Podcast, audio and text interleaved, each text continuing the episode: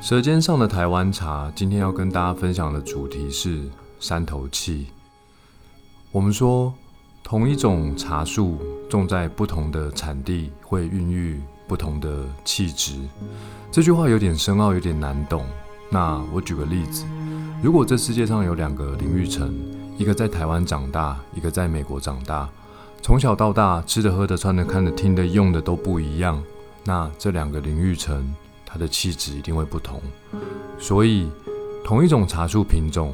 假设是清新乌龙，它带有兰花的香气；种在山林溪的兰花香，它会带有木质的基调，会显得比较刚劲；种在梨山呢，它的兰花香相对来说就会比较优雅。所以这个就是台湾茶中山头气的有趣之处。